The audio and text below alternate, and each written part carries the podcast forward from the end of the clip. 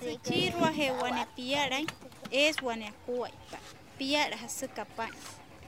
Hola, mi nombre es Aleida Tiller, soy guayú uriana, soy líder del proceso de tejedoras de la comunidad de Orroco del municipio de Maicao, La Guajira. El colectivo de mujeres guayú se destaca por mantener calidad en la tejeduría de mochilas guayú, centros de mesa y otros productos para el hogar.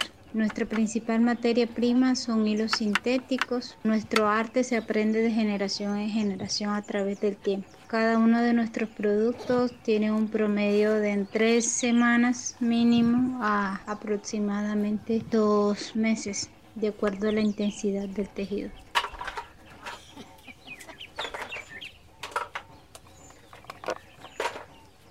El arte de tejer y elaborar mochila es el principal sustento de las mujeres en el territorio guayú, dado que es el principal medio de vida. Nuestros productos debieran de ser comprados porque son de alta calidad, porque mantienen una historia, porque a través de estas compras generan un comercio justo, porque esas ventas llegan directamente a las artesanas las cuales en su mayoría todas son madres, cabezas de familia y de las cuales su sustento se basa principalmente en la venta de mochilas.